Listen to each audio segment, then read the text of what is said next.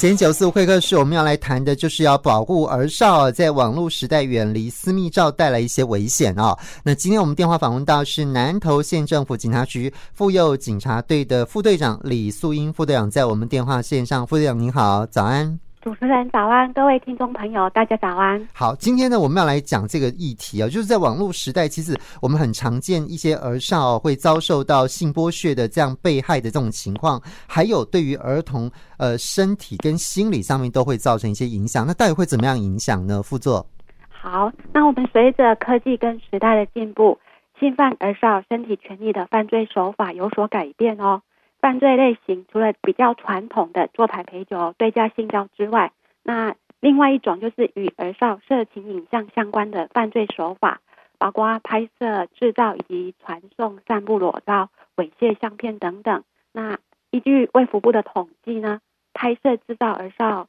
呃性私密影像的案件呢，占儿少性剥削全版案件的八成五。那近五年来的案件成长。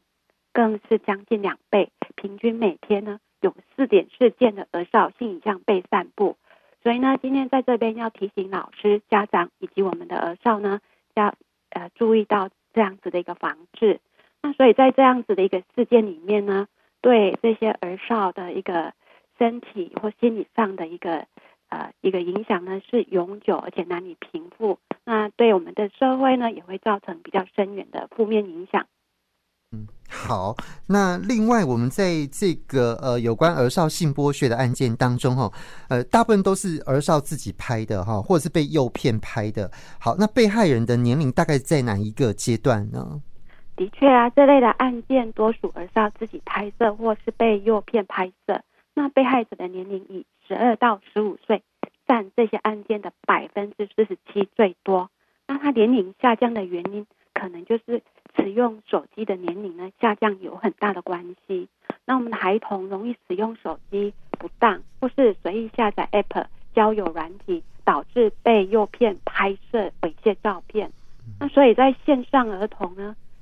性剥削非常的一个泛滥。在国外的统计呢，呃，像这样子一个在线上网络性剥削的影片是疫情前的十一倍。那所以 Google 网站也有出面维护侦测。防止儿童性诱骗。那去年在欧盟也有提出法法案呢，要来因应这样子的一个儿童性暴力跟不平等的问题。嗯，好，因为现在儿童使用呃这个网络哦，使用这个呃电子产品其实是非常普遍的哦，所以其实有个调查说，这个大概将近快九成的家长会担心孩子用三 C 会成瘾，然后也有呃六成多的家长会担心小孩子会去接触到色情或是暴力的资讯，然后有将近六成会担心这个小朋友的网络交友哦可能会遇到呃这个诈骗啊或者是性暴力啊，所以在这里副队长你会给家长什么样的建议？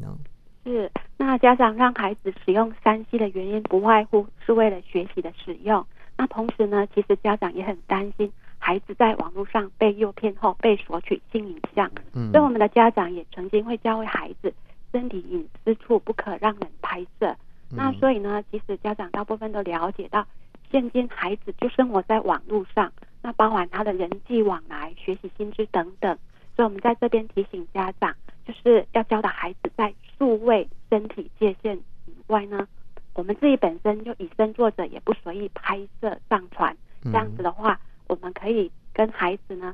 来了了解使用网络 App、脸书、IG 等等这样子的一个产品啊，从中了解它的风险，开启亲子对话。好，那副队长，因为在你们侦办案件的过程里面，可能都会有跟这些小孩子或者是这些加害人有所接触哦。那这些通常网友是怎么样子去诱骗啊？用话术去诱骗啊，或者是欺骗啊，或者是甚至于是威胁小朋友要去拍这些呃这个私密的照片呢？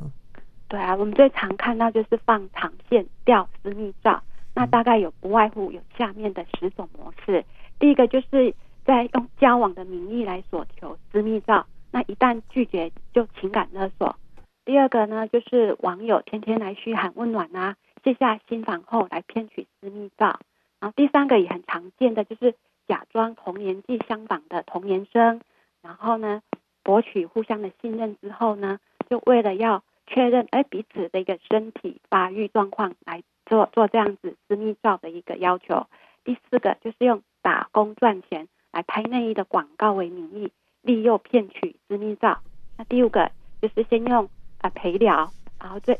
进而进行裸聊再侧录。那第六个有利用 IG 等社群 App 或是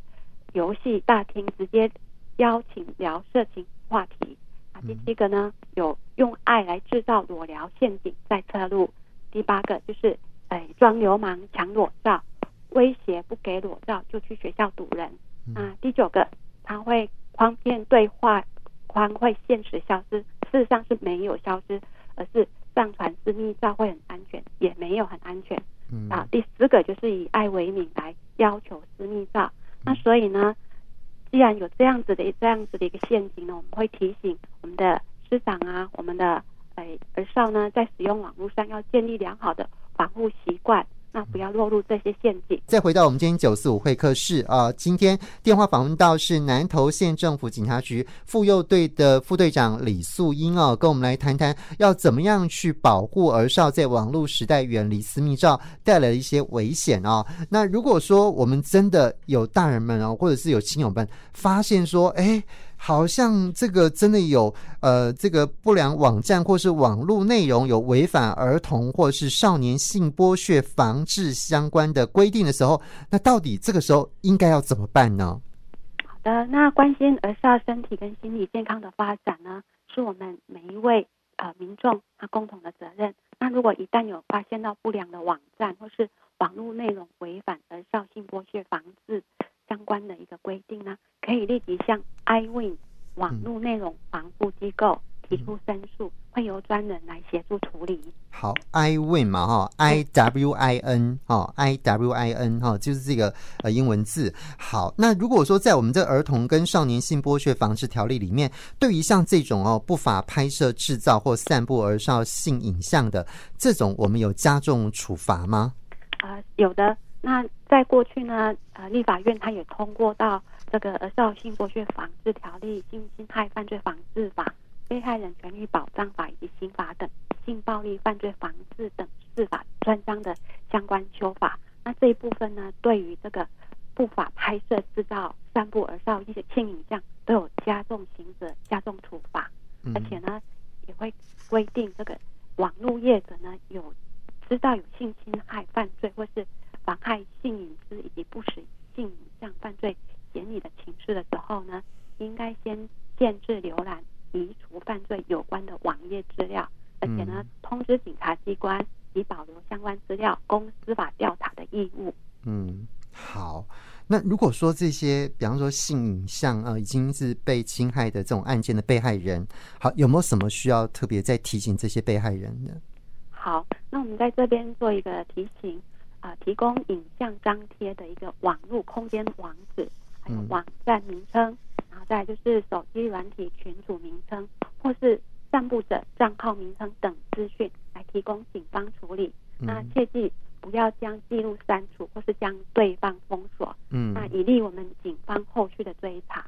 那如果说呃影像持续仍然持续遭到散布在网络空间，那你也请提供该网络空间的连接。并请我们受理的员警呢协助通报下架的作业。好，那其实我们现在是在网络的时代，你要避免孩子不上网，其实是非常困难的哈。可是我们要怎么样子预防啊？这个孩子们不会被这个不法之徒利用犯罪，或是落入而少性剥削的这种陷阱？我们要怎么样去提醒孩子，或怎么样去保护孩子上网的安全呢？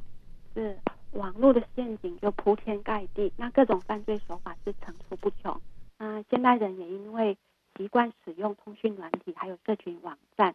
这一部分恐恐怕也会沦有沦为网络儿少性剥削的陷阱。那所以在这边呢，要提出三不一要的自我保护口诀：不拍摄啊，不因为对方诱惑或是自我满足而拍摄私密照片；不留存啊，私密照不要留存在他人或自己手机、电脑等任何通讯设备中。第三个就是不散布、不外传、不分享，立刻删除。截图，那保完整的保存网页内容或是手机的讯息内容，再作为报报案的一个证据。嗯，那希望儿少有辨识能力，会在网络当中来拒绝检举，还有封锁对方，不要让自己成为网络儿少性剥削的被害人。OK，好，那最后有没有什么要再补充总结的？好，那就是像我们刚刚前面有提到，网络世界的陷阱多。那接下来就是暑期的开始，我们希望呢，儿少私密照片的拍摄、传送、散布、外流这样子的一个状况呢，不要在这个暑期里面再做是一个高峰。那就是这边提醒家长，应该多多关心子女，并了解他的交友状况以及上网安全。若是发现儿少有遭受性剥削的情势呢，还可以直接向警察机关一一零报案。嗯，好，今天就非常谢谢南投县政府警察局妇幼警察队副队长李素英副队长接受我们访问，谢谢副座，谢谢您，谢谢大家，谢谢，拜拜。